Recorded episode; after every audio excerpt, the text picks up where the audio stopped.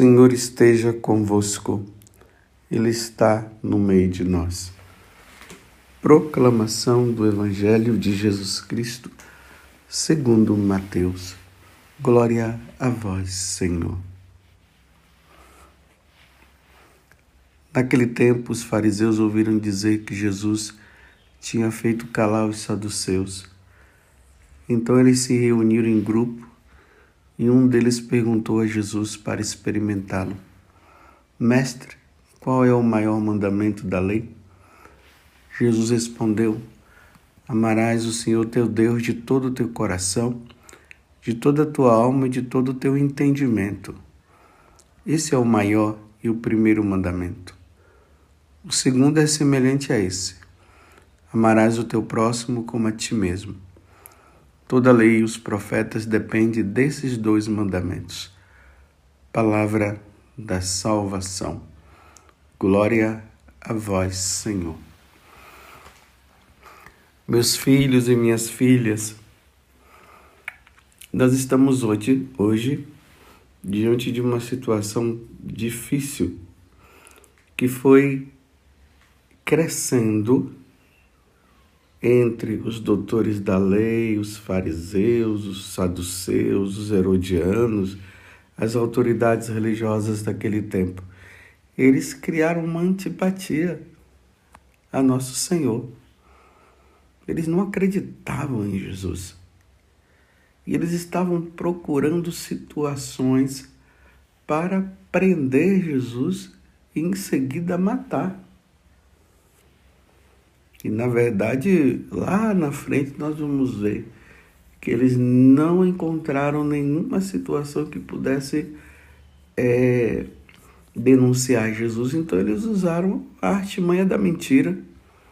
E foi através da mentira que eles levaram Jesus à morte.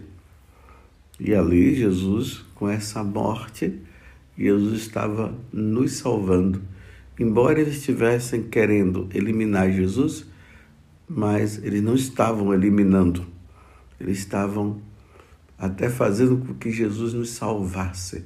E Jesus é oferecido em sacrifício pela nossa salvação. Mas eles estavam com o coração totalmente fechado.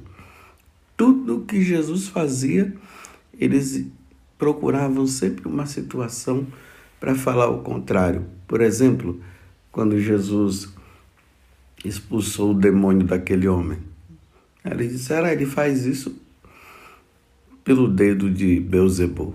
Estavam sempre procurando, porque eles não tinham o coração aberto.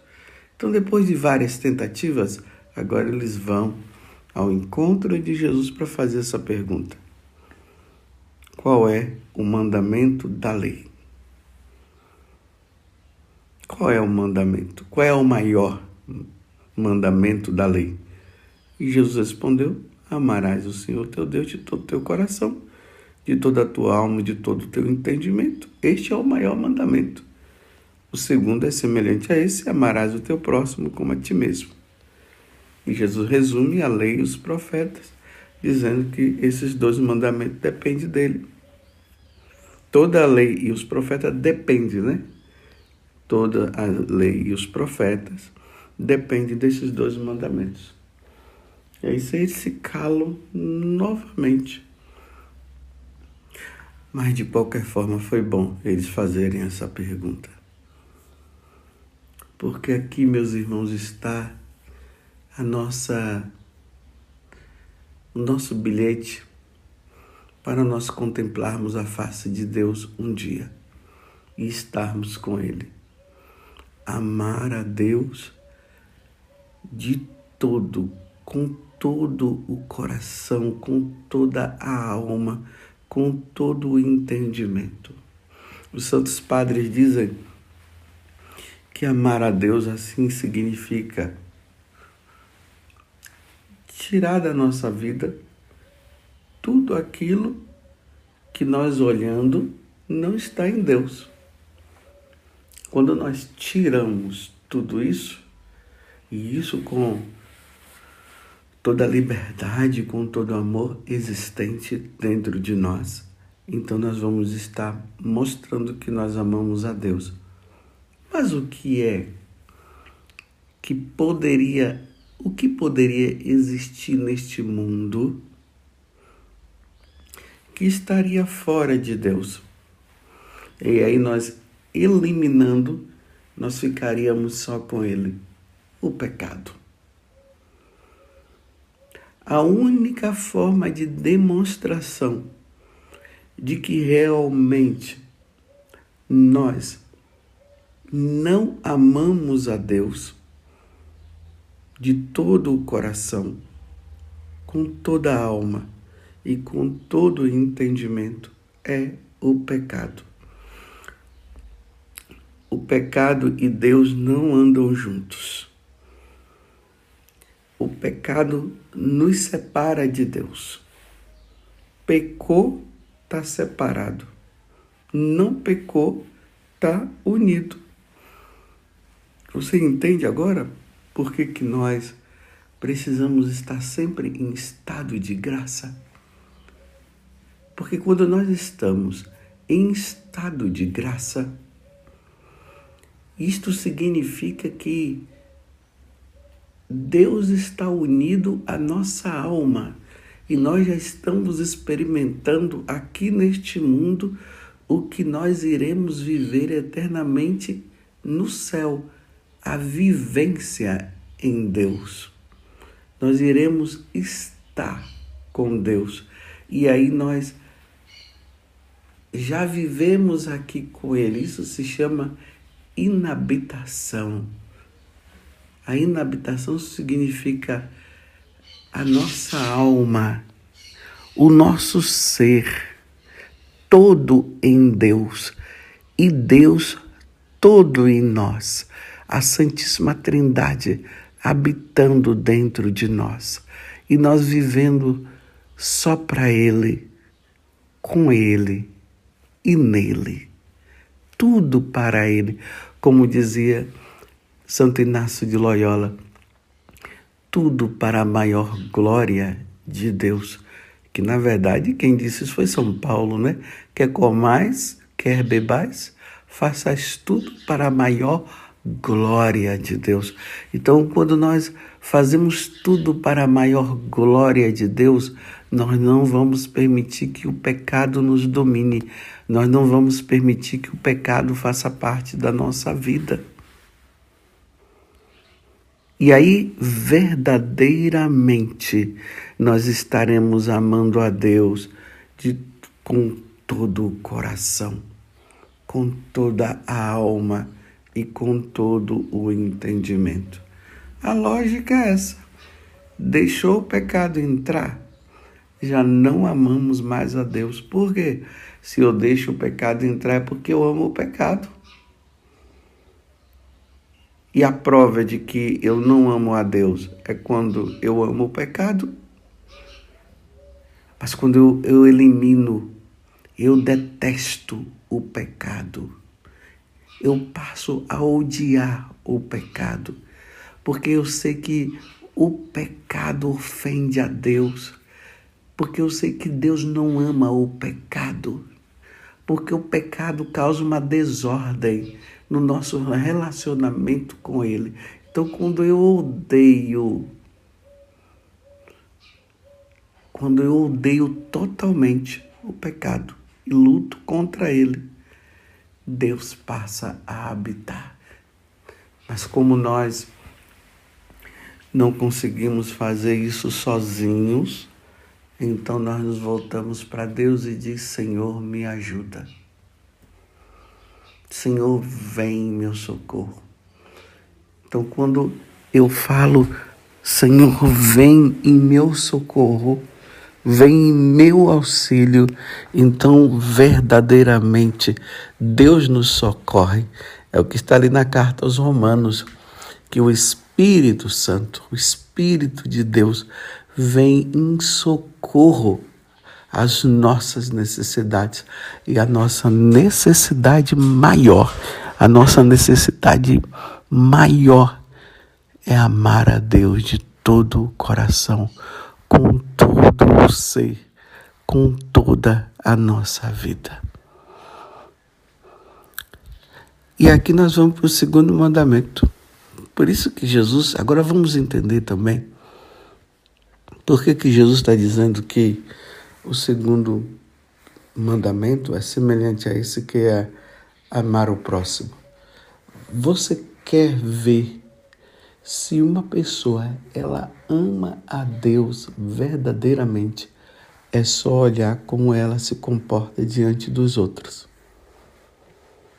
Não, não tem como uma pessoa dizer eu amo a Deus de todo o meu coração, com todo o meu ser, com todo o meu entendimento, com toda a minha alma, e no entanto ela deseja mal para o próximo. Não tem como. Quando se ama, se ama os dois. Porque se nós, enquanto filhos, como, que, como filhos de Deus em Jesus, porque nós nos tornamos filhos de Deus através do batismo, e o batismo nos faz filhos adotivos por meio de Jesus Cristo, porque filho mesmo, gerado, é Jesus Cristo. Nós nos tornamos por meio de Jesus Cristo. Então, se Deus nos ama, porque Deus não nos odeia, Deus nos ama. Então, se Deus nos ama, como é que nós podemos não amar o próximo? Temos que amar. Eu me lembrei agora daquela história na vida de Santa Teresinha. Aquele homem que tinha feito um mal muito grande a uma outra pessoa. E a França inteira desejando que aquele homem fosse morto. E Santa Teresinha rezava a Deus pedindo a conversão dele, a mudança de vida. E ele foi preso e deveria pagar pelo mal feito, mas não, não era pagar com a morte. Não é a lei do talião, pé com pé, mão com mão, morte por morte, porque isso se torna até vingança. Mas quem faz o mal precisa pagar pelo mal feito. Então, para o povo, para os franceses, não bastava somente ele estar tá preso, ele tinha que ser morto, ele tinha que ser enforcado. E Santa Teresinha, como amava a Deus de todo o coração, não levando em conta simplesmente o mal que aquele homem fez, mas preocupado com a salvação da alma dele, Santa Teresinha pedia a Jesus que aquele homem antes da morte, porque ele já tinha sido condenado à morte, que ele não endurecesse o coração, mas abrisse o coração e se arrependesse do mal que ele havia feito. E ela pediu um sinal. E depois ela soube, isso aliviou o coração dela, que antes daquele homem morrer, o sacerdote levou um crucifixo e ele beijou o crucifixo. Ali foi o sinal de que aquela alma não havia se perdido eternamente no inferno. Você entende? Para você saber se realmente você ama a Deus, é só ver como você se comporta. É só nós vermos como nós nos comportamos diante das fragilidades e das maldades dos outros, quando os outros fazem as coisas para conosco, quando as pessoas fazem alguma coisa, qual é a atitude nossa? É de vingança? Quantas pessoas com o coração vingativo, esperando a oportunidade para cair em cima daquela pessoa e se vingar e fazer o mal? Quantas pessoas que dizem que amam a Deus vão na igreja, rezam tudo, mas que por causa da herança estão se degradando uns com os outros por causa de bens terrenos. Isso não é amar o próximo e isso não é amar a Deus. Mas se perguntar para qualquer uma dessas pessoas, você ama a Deus? Ah, eu amo. E como eu amo. Mas essa atitude sua demonstra que você ama a Deus? Ah, é apenas uma fraqueza que eu tenho. Eu sou humano.